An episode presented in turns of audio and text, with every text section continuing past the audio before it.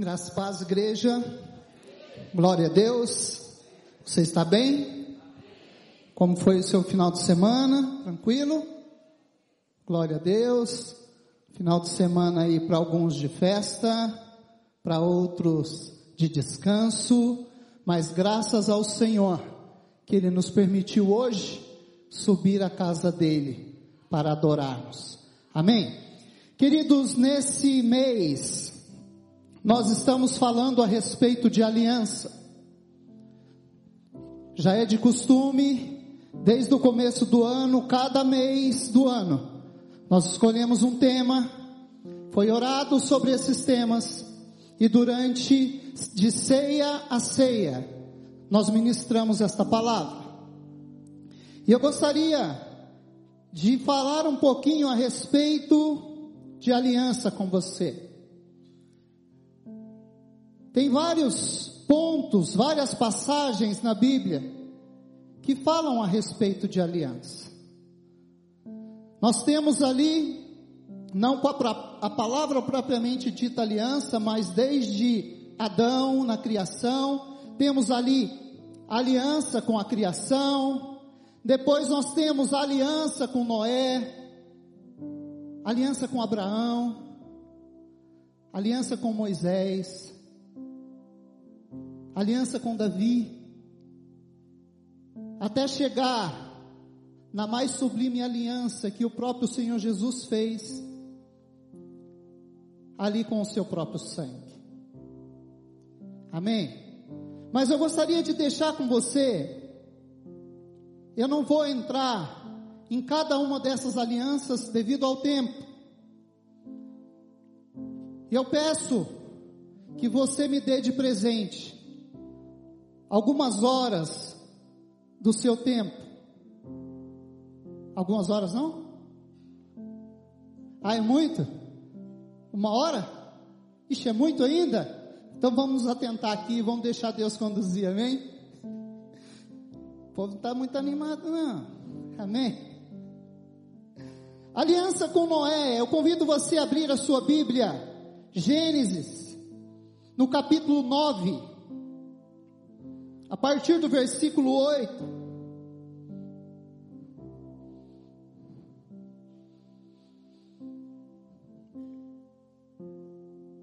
Gênesis capítulo 9, versículo 8, nós vamos ler até o versículo 11, que diz assim: Deus também disse a Noé e aos seus filhos: Agora vou fazer a minha aliança com vocês e com os seus descendentes, e com todos os animais que saíram da arca e que estão com vocês, isto é, as aves, os animais domésticos, os animais selvagens, sim, todos os animais do mundo.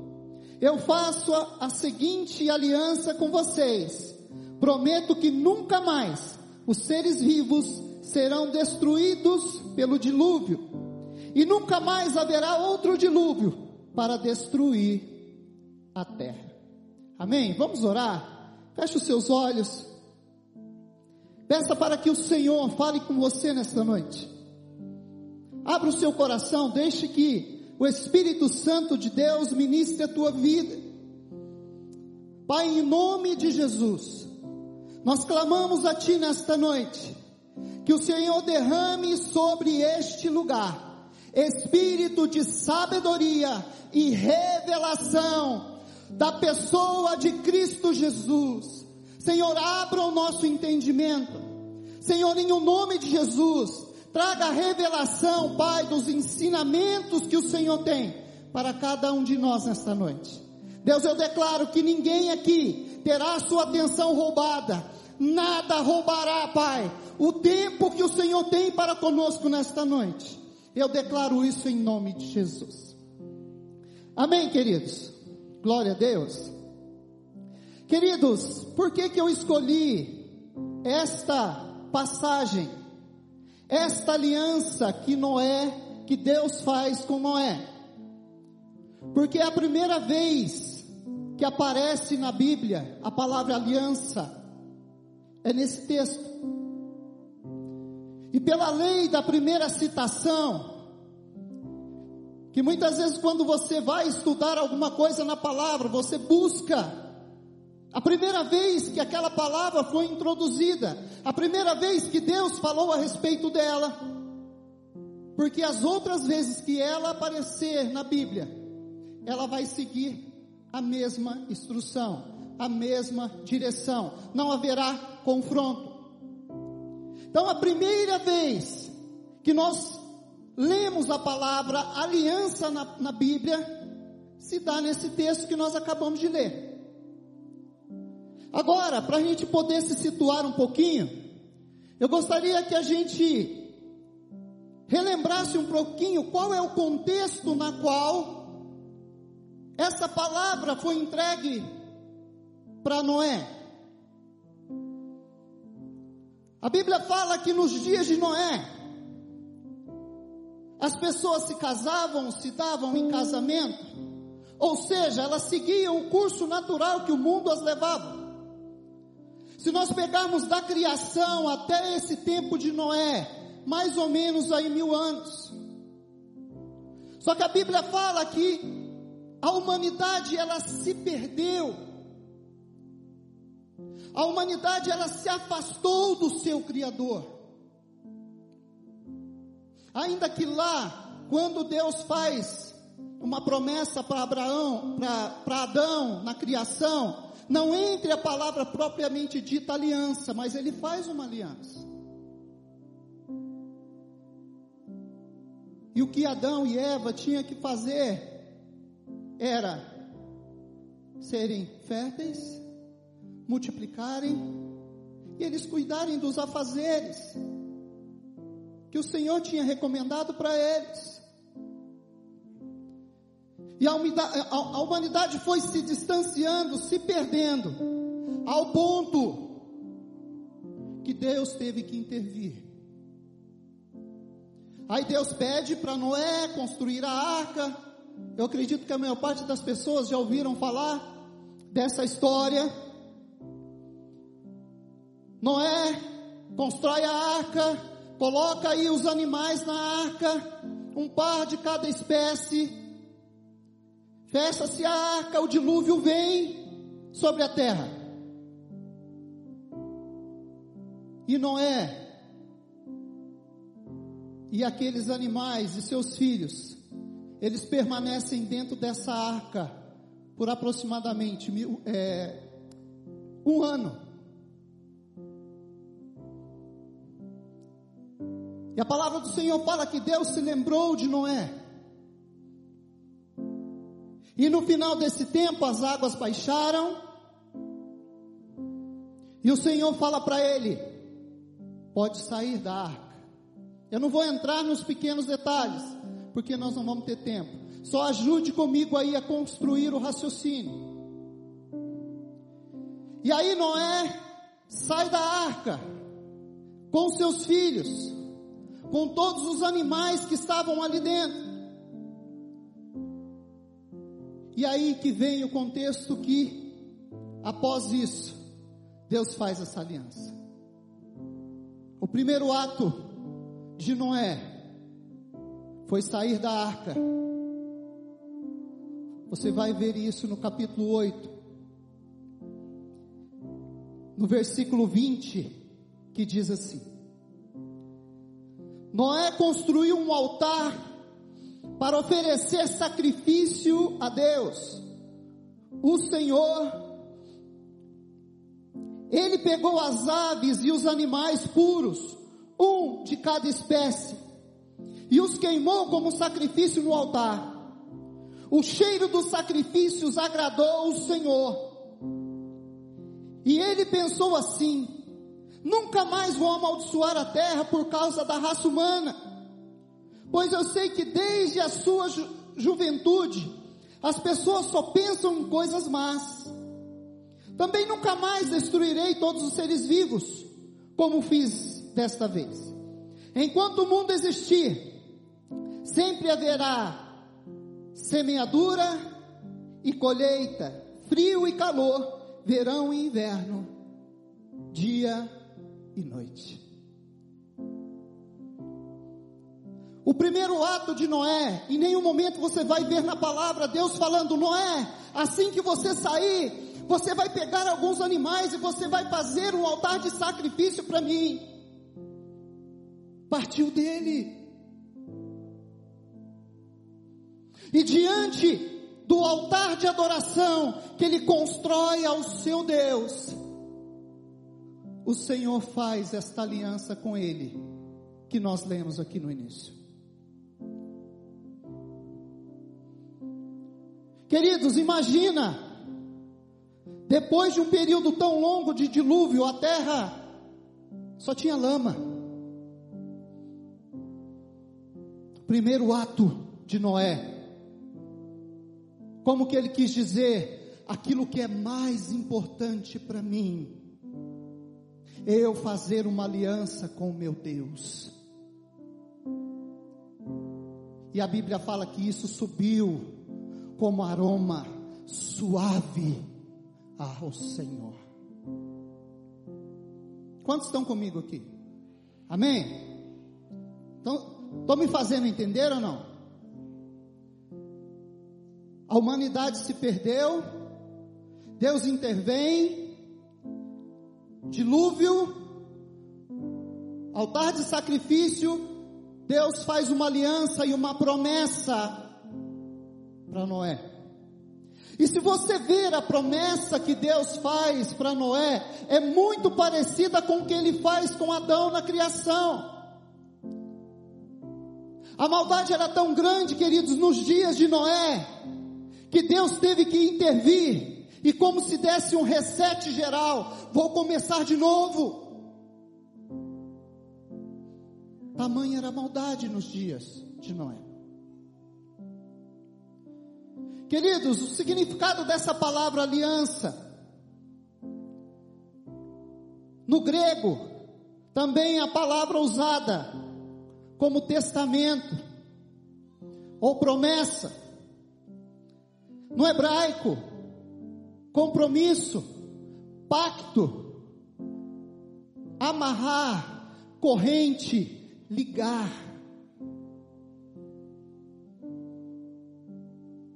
Noé quis dizer naquele momento: Senhor, o que eu posso fazer de melhor é restaurar um altar de adoração a Ti. Aonde havia pecado, aonde havia morte, agora Ele vem e oferece: Senhor, vamos começar de novo. Eu quero começar te adorando. Eu quero começar sacrificando no teu altar. Aí muitos podem pensar, mas e agora? Ele sacrificou alguns animais e, e vai ficar faltando essa espécie entrar na extinção.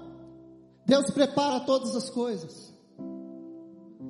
A palavra fala aqui dos animais puros. Deus pediu para colocar a mais na arca. Sete de cada par deles. Ele não falou para Noé fazer, mas ele já tinha no coração que o homem poderia lhe oferecer. Então aquilo que você precisa para me entregar para o Senhor, Ele vai te dar.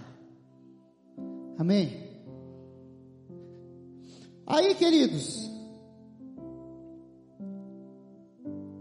a humanidade se desenvolve, se multiplica, assim como Deus faz a promessa. Agora eu gostaria de ir com você lá para o período dos reis. Ao raciocínio que nós estamos criando: perdição, restauração, altar de sacrifício e adoração. E aí eu gostaria que você fosse comigo em 1 Reis, capítulo 18.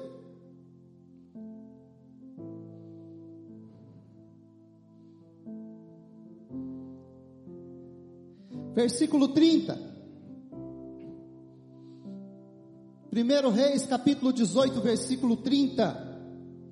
Reinado de Acabe. Nesse tempo, Deus levantou um profeta. Quantos aqui já ouviram falar de Elias? Glória a Deus. Quando você lembra de Elias, o que você se lembra? O que, que você se lembra quando você ouve falar do profeta Elias? Chuva, que ele profetizou e três anos e meio não choveu? Fogo, que desceu do céu e consumiu o holocausto, o sacrifício, a viúva, enfim, temos muitos, muitos pontos, mas eu gostaria de seguir a mesma linha de, de raciocínio. A Bíblia fala que nos dias de Acabe, o povo de Israel tinha se perdido, tinha abandonado a sua fé. O rei Acabe, a palavra do Senhor fala que em Israel, ele fez tanta maldade, muito maior do que os seus antecessores. Construiu altares de adoração a Baal, e toda a nação de Israel estava rendida o povo se perdeu. Os, os profetas, os sacerdotes eram perseguidos, estavam sendo mortos.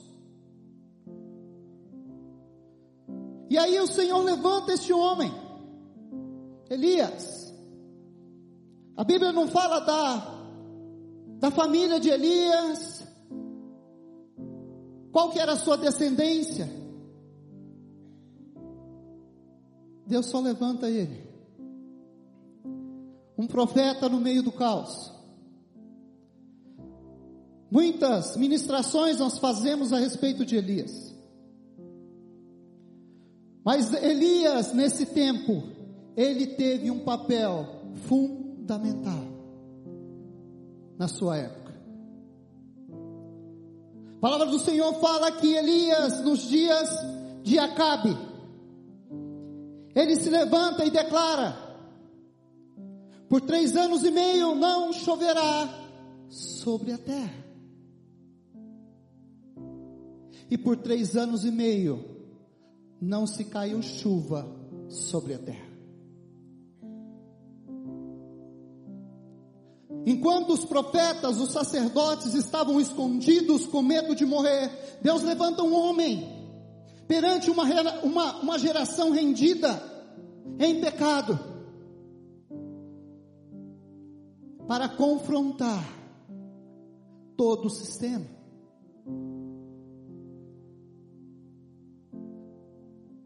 Baal, que era o rei, que era o Deus adorado na época, era considerado Deus da fertilidade. Em afronta a todo um sistema, ele profetizou. E houve seca sobre a terra. E aí o Senhor pede para ele se ausentar de Israel, porque com certeza iriam persegui-lo para matá-lo. E depois de um tempo, queridos, depois de um tempo, Elias convoca o povo, se apresenta a Acabe e a Jezabel, faz um desafio só para a gente se situalizar aqui. Diz para ele: Olha, vamos fazer então dois altares de sacrifício. Vocês preparam o altar de vocês e apresentam ao Deus de vocês. Eu vou construir o altar do Senhor e prepararei o sacrifício. Não colocaremos fogo. O Deus que responder com fogo é o Deus de Israel. Quantos já ouviram essa passagem? Amém? Quase todo mundo. E aí chega nesse ponto em que eu pedi para você abrir que diz assim, ó: 1 Reis 18, 30. Então Elias disse a todo o povo: Aproximem-se de mim. O povo aproximou-se, e Elias re, re, re, reparou o altar do Senhor que estava em ruínas. Depois aparou doze pedras, uma para cada tribo dos descendentes de Jacó, a quem a palavra do Senhor tinha sido dirigida, dizendo: Seu nome será Israel. Com as pedras construiu um altar em honra ao nome do Senhor, e cavou ao redor do altar uma valeta na qual poderia ser semeado duas medidas de semente. Depois arrumou a lenha, cortou o novilho em pedaços e pôs sobre a lenha então lhe disse: Encham-se de água quatro cântaros grandes e derramem-no sobre o holocausto e sobre a lenha. Façam novamente, disse ele, e o fizeram de novo. Façam pela terceira vez, ordenou, e eles o fizeram pela terceira vez. E a água escorria do altar, chegando a encher a valeta. A hora do sacrifício o profeta Elias colocou-se à frente do altar e orou. Senhor Deus de Abraão, de Isaac e de Israel, que hoje fique conhecido tu, que és Deus em Israel, e que eu sou o seu servo, que fiz todas essas coisas por ordem tua. Responde-me, ó Senhor, responde-me, para que este povo saiba que tu, o Senhor, és Deus que faz o coração deles voltar a ti. Até aqui.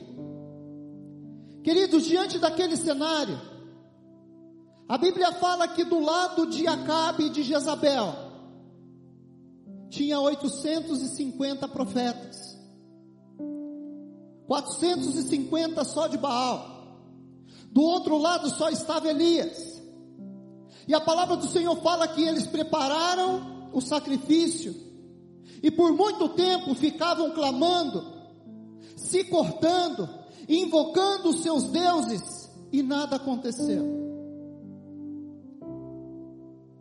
Mas Elias, ele vem com uma mensagem para mim e para você, para que o fogo de Deus venha, nós precisamos restaurar o altar caído. Ele não orou simplesmente e o fogo desceu. Imagine comigo essa situação. A Bíblia fala que primeiro ele foi e pegou as doze pedras que representavam as doze tribos de Israel. Queridos, todas essas promessas, todos esses símbolos, eles apontam para Jesus. Muitos interpretam que essas doze pedras também representam os doze apóstolos. E ele pega essas pedras e começa a restaurar o altar. A Bíblia não fala que ele fez um novo altar, a Bíblia fala que ele restituiu o altar. E depois ele começou a cavar como se fosse uma valeta ao redor. Queridos, três anos e meio sem chover. Você acha que essa terra estava dura ou não? E aí, ele pega a lenha, e aí ele pega ali o animal, o novilho, sozinho. Imagina a dificuldade para ele matar esse animal. o trabalho que ele teve para cortar esse animal. Muitas vezes, queridos, para nós restaurarmos o altar de Deus em nossas vidas, vai exigir de nós empenho, suor, lágrimas. Com certeza ele estava com a sua roupa toda manchada de sangue, porque ele estava repartindo o animal ao meio. E aí ele pede, queridos, para que trouxesse quatro cântaros de água, cada um deles mais ou menos dois, 12 litros e meio. Mas vamos lembrar, três anos e meio sem chover. Você acha que estava fácil achar água na região? Talvez era mais fácil ele falar: Ó, eu vou colocar ouro aqui, vou colocar prata aqui, mas água era escassa. Então ele estava oferecendo algo de muito precioso sobre o altar.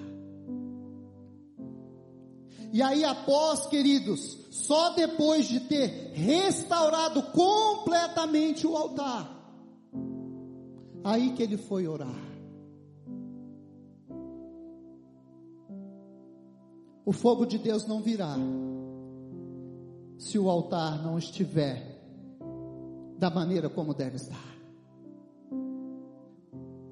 Muitas vezes, queridos, nós queremos respostas de Deus, queremos milagres de Deus, mas antes de eu fazer esta oração, eu tenho que olhar como que está o meu altar. Será que ele está caído? E a palavra do Senhor fala. Versículo 38. Então o fogo do Senhor caiu, queimou completamente o holocausto, a lenha, as pedras e o chão, e também secou totalmente a água da valeta. Quando o povo viu isso, todos caíram prostrados e gritaram: o Senhor é Deus. O Senhor é Deus. Enquanto, queridos, o fogo não desceu, aquele povo estava cego. Estava em dúvida ainda. Se perderam no caminho.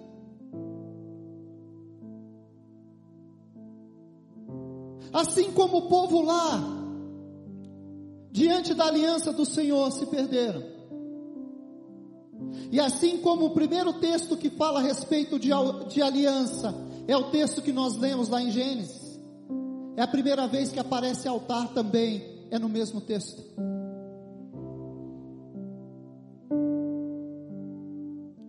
Nos dias de Elias, se dizia: aonde está o Deus de Elias? Nos nossos dias, se diz aonde está os Elias de Deus. Há uma estação profética, queridos, se levantando nesse tempo, aonde os Elias de Deus precisam se levantar Palavra do Senhor fala lá em Apocalipse 3: Eu conheço as tuas obras. Sei que você não é nem quente nem frio. E por muito tempo, queridos, eu reflito nesta nesta palavra. E cada dia mais eu creio que nós estamos vivendo esse tempo. Mornidão espiritual. Sabe aquela história? Não é comigo. Ah, eu não vou me meter nisso. Muitas vezes está do seu lado aqui. A pessoa totalmente fora do caminho. A pessoa totalmente cega. Conversando com. Ah, não é comigo. Não, não, não. Não, não, não, eu não vou me meter, não quero entrar em confusão. Ixi, eu vou ver. Não é nem comigo. Antes, seja quente ou frio. Essa neutralidade, querido, no mundo espiritual não existe. Chegou o tempo, querido, dos servos de Deus, os Elias de Deus, o espírito de Elias se levantar na terra e dizer: está errado. A palavra do Senhor diz assim: é por esse caminho, é por esse caminho. Não podemos nos calar. Você acha que foi fácil para Elias? Enfrentar toda aquela situação? Mas ele lançou a palavra. E Deus cerrou os céus para que não chovesse. E Deus fez descer fogo do céu sobre o altar. Ei, queridos, a palavra do Senhor nos ensina que Ele nos deu autoridade. Mas para que essa palavra tenha poder sobre a minha vida, quando eu lançar a palavra, eu tenho que estar com o meu altar restaurado. Já há muito tempo o Senhor ministra no meu coração. Hoje eu só estou compartilhando esta palavra com você porque Ele ministrou para mim. E eu estou dividindo com você. Precisamos restaurar o nosso altar de adoração. Eu tenho falado isso dentro da minha casa. Precisamos a cada dia restaurar o nosso altar de adoração. Lembra do que eu falei de Noé? O primeiro ato dele, apresentar um sacrifício ao Senhor. Ingratidão de Deus ter poupado a vida dele, a família dele. É ingratidão de Deus não ter exterminado toda a humanidade. Sabe você, genuinamente, sem ninguém ficar te empurrando, te pressionando, você ir lá na sua casa dobrar os seus joelhos e adorar o Senhor. A maior aliança, queridos, foi concluída no ministério do próprio Senhor Jesus. Que ele diz: Esse é o novo testamento do meu sangue, essa é a nova aliança do meu sangue. Fazer isso em memória de mim. Muitas vezes, queridos, na ceia nós, muitas vezes não temos discernimento. Muitas vezes na ceia eu vou no altar do Senhor e digo para Ele: Senhor, hoje eu venho renovar a minha aliança. Dizendo que o Senhor é mais importante do que tudo na minha vida. Eu vivo para Ti.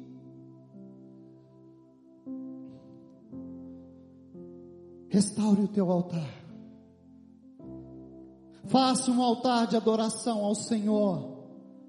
Mas como é que é? Tem que ter sacrifício? Não, não, querido. A palavra do Senhor fala que Jesus foi o sacrifício perfeito. Ele é o sacrifício perfeito.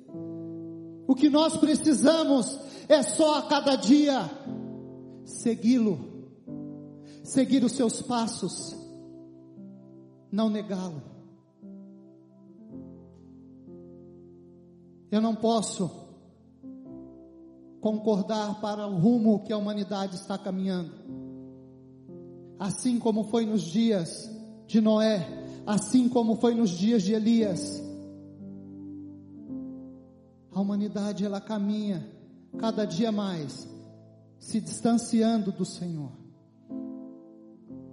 E você, como boca de Deus na terra, profeta de Deus na terra, se levante com esse espírito de Elias e restaure o altar do Senhor. Por onde quer que você passar,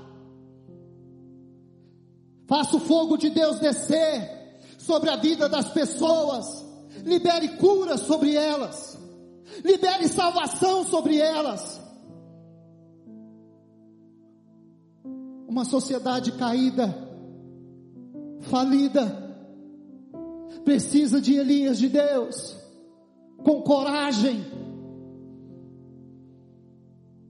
para clamar em favor dela e o fogo de Deus descer. Com poder e autoridade. Amém? Vamos ficar em pé?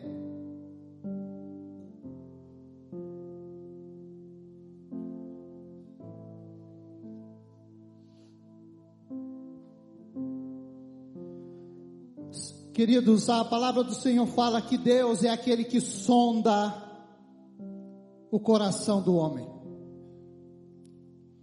É Ele que sabe o que está passando aqui, e é Ele que sabe aquilo que está passando na sua vida hoje.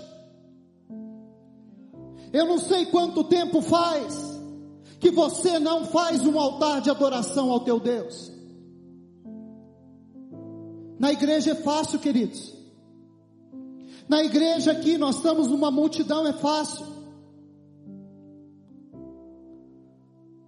Eu digo lá, na tua casa, no meio da sua família, reunir os teus filhos, e juntos dizer: não, nós vamos fazer um altar de adoração aqui dentro da nossa casa. E dizer: olha, na nossa casa o Senhor reina. Nós vamos renovar a nossa aliança com o Senhor. Apresentar a Ele constantemente, constantemente louvor, adoração e sacrificar a nossa carne. Aquele animal que Elias sacrificou também representa a nossa carnalidade. Muitas vezes nós vamos espernear, a nossa carne vai gemer, vai doer, mas ela vai ter que se render. Então eu convido você a fechar os seus olhos.